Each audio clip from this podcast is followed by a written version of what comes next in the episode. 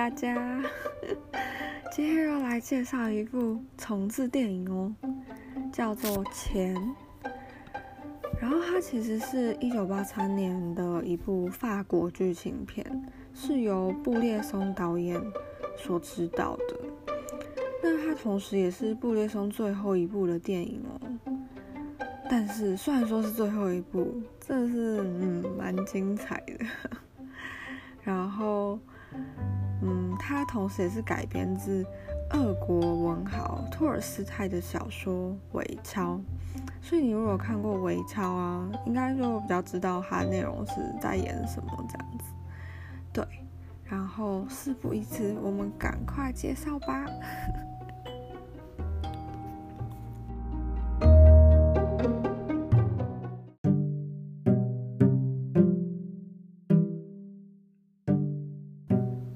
进入剧情之前，我们先来小小的介绍一下布列松好了。布列松导演他其实原本是画家，然后后来才放弃画画的，然后跑去拍片这样，然后也成为法国最重要的导演之一。因为他的作品啊，如果你有看过的话，就知道他的表现手法其实是蛮特殊。然后我们后面也会针对他的手法稍微讲一下。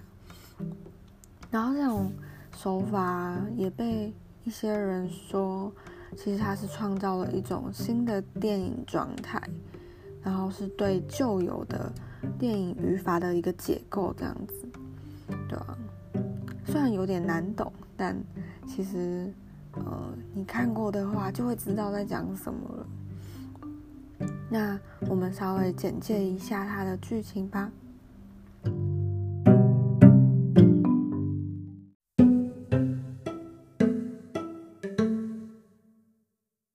那这整个故事啊，其实就只是从一个年轻的小孩子，就是一个年轻的男生，他跟爸妈要零用钱，然后被拒绝，然后他就找了一个会做假钞的朋友。就拿着一张五百元的假钞，就去照相馆想要买，就是去碰运气这样。就是他们可以呃用这张假钞去呃让店员找钱，那那个找的钱就是 就是他们坑坑到的钱这样子。那他们真的就是成功了，所以啊，这张假钞就开始流动了，就从。照相馆又流到了油罐车司机伊冯手上，那伊冯其实就是主角啦，就是最不幸的主角，他就成了最后的替罪羔羊，然后被扭送上法庭，一夕之间就失去了一切这样子，然后就只是因为两个屁孩，一张伪钞。这就是就成为了一个导火线，然后越演越烈啊，毁了一个人的人生，然后可能之后也发生了很多更惨的事情，这样子，没错。然后接下来，如果你还没看过，然后想要自己去看剧情不要暴雷的话，那就先请你暂停一下，因为接下来就会。提到一些剧情啊，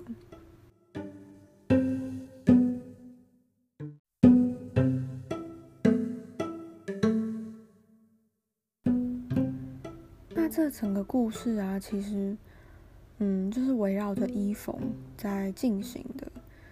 那我就从伊冯的一个改变去跟大家介绍一下。伊冯其实他一开始就是有相爱的老婆。然后有小孩，然后有稳定的工作，就是一个很平凡的人呢，就是努力生活的人。可是就 因为一张假钞，就是屁孩，然后就被罚钱，然后被废掉。那他也没有能力可以抵抗，就算他想抵抗也没有用。然后他也是因为后来可能。就是没有工作嘛，所以就走投无路，然后就接了他朋友给他的一个工作。那其实就是 去参与一桩抢劫案，真的很傻。可是他就去了，然后他当然后来就被逮捕啊，然后逮捕之后又失去了孩子，然后妻子也离开了，然后。其实我觉得啊，因为光是这桩抢劫案就已经可以体现说，伊冯应该据推测并不是那个最坏的人，因为他只是临时被叫去，然后可能是帮助逃犯的一个角色，但是他却好像背了全部的罪，然后就觉得说啊，就想到一句话。就是监狱不是，其实不一定是关犯法的人，而是关没有办法的人。唉，对。然后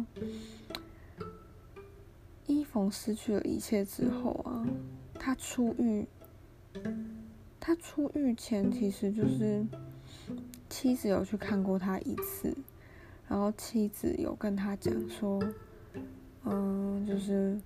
记住，一封，我们直到分手都没有吵过架，可能是想表达说想要和平分手吧。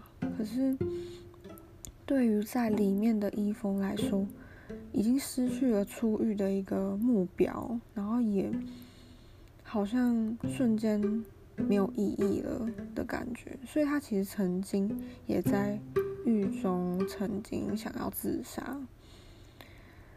反正呢，到后来就是也没有死掉，然后出狱之后就继续堕落，去抢劫啊，去杀人，然后直到他后来又遇到一个不求回报的富人，那这个富人也是蛮特别，他就是为一个家做牛做马，也没有怨言，也没有什么期待。可是透过他们的互动，你会觉得说啊，伊芙是不是被富人，就是蛮喜欢这个富人的啊？那他们是不是有一些感情在啊？那是不是伊芙会，嗯，有一种重新被温暖到，然后，嗯，会想要改邪归正的感觉啊？没有，没有，是至少我啦，至少我是这样。有一点点以为，但是我错了。他最后不但杀了这个妇人，还杀了他们全家人，然后自首。自首之后就被逮捕，这样就是还蛮荒谬。就你会到最后会觉得说，一峰到底在干嘛？他从原本一个一般人，然后就因为这张假钞。沦为这样子的困境，这样，然后变成一个算是冷血的杀人犯，这样，对啊。那其实我觉得也可以连接到蝴蝶效应，就是明明就是一件很小的事情，可是它却牵动着很多很多东西，不管是伊冯的人生。或是伊冯所杀的、杀害的人的人生，全部都被影响到了。所以，这其实是一件，嗯，就是蛮蛮现实的事情，我觉得，对啊？因为我们现实生活中确实也正在发生这些事情，我觉得，对啊。所以剧情大概就是这样子。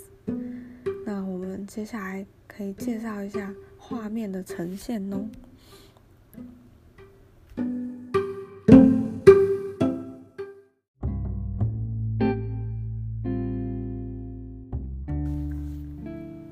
那画面来说的话，我想先从演员的表情来讲一下，因为啊，如果你看了的话，你就会发现，嗯，那个演员。演员们的表情是怎么回事？还有念台词的声调也是平平的，就会觉得说，嗯，是演技很差吗？还是？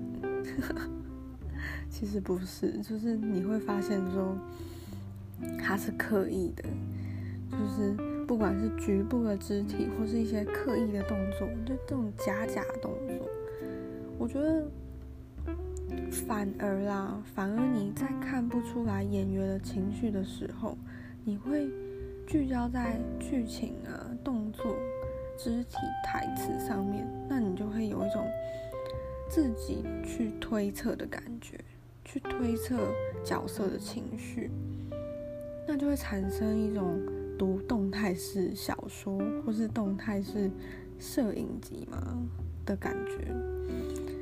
所以其实蛮有趣，就会留给观众比较多的想象空间吧。那加上它每一个画面的安排，其实都很像一张照片，就是不管是局部构图啊，或是嗯不会看到头，不会看到嗯很全面的样子，而是局部的取景。或是前后的设置啊，都是还蛮特别。然后像是有一幕啊，是伊冯他出狱之后，他跟他朋友在交涉一个那个嘛抢劫案的事。那个时候其实就是利用了大量的路人在镜头前面走来走去这样。那我个人是觉得，我看那一幕的时候还蛮焦虑的，因为就会觉得说啊，因为好像在讲一些。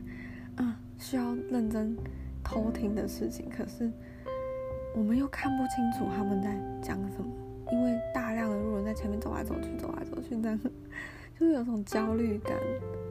所以我觉得，就是导演好像很擅长去利用一些画面、一些肢体的呈现，然后让观众产生情绪，而不是说哦，直接把情绪表达出来。所以是蛮特别的，嗯。那另外啊，在电影里面，我觉得很多老式的物件也很漂亮，很美，很有趣。就像是，嗯，它照相馆里面的底片相机啊，那台底片相机就是好像我有，虽然我不确定是不是同一台啊，可是。就觉得啊，好棒哦，都是那种复古的感觉。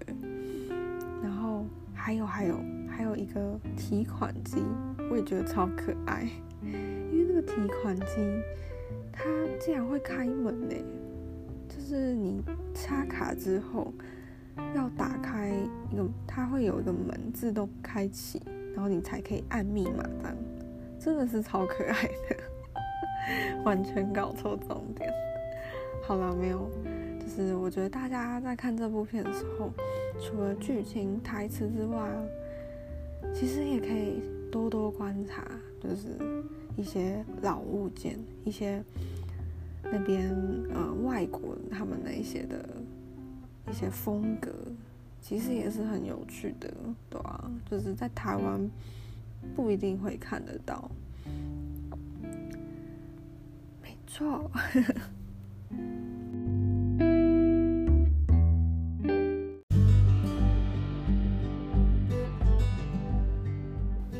好啦，今天前大概就介绍到这边啦。那其实当下我看完的时候，就觉得很冲击，就会觉得说哇，还有这种该怎么归类这种电影呢？因为我是第一次看布列松电影，我就觉得说好特别哦。就是还有这样子的表现手法，然后整部电影几乎也没有什么配乐，突 然就觉得哇，才意识到原来我看了一部嗯很特殊，就很像照片式的照片式在说故事的一个电影，然后。我有看到有人写说，哦，它是有点像极简主义的白描手法，就是蛮特别的。但我觉得啊，就是这种手法其实会有一点限制吧，就是它会需要去搭配比较有剧情的剧本，不然会比较容易变得无聊。因为可能像是比比如说日本的一些比较需要内心呈现的。就会，嗯，我觉得就会需要演员的表情，就可能比较没办法用这样局部的肢体啊，或是局部的构图，然后比较没有声调的，呃，腔调去呈现，因为这样子的呈现方式可能就不适合，而且会显得枯燥，然后没办法把这个剧情说给观众听，这样。但因为可能搭配了这个啊托尔斯泰的小说，反而是恰到好处。而且很有趣，很特别，所以真的非常推荐大家哦。就是如果你想要看一部很特别的手法的电影啊，就可以去看这部《钱》，然后记得不要，还是不要找一个很累的时间啦，因为毕竟它几乎没有配乐，所以还是需要一点专注力的。那今天介绍到这边呢，希望大家喜欢今天的介绍。那下次再见喽，拜拜。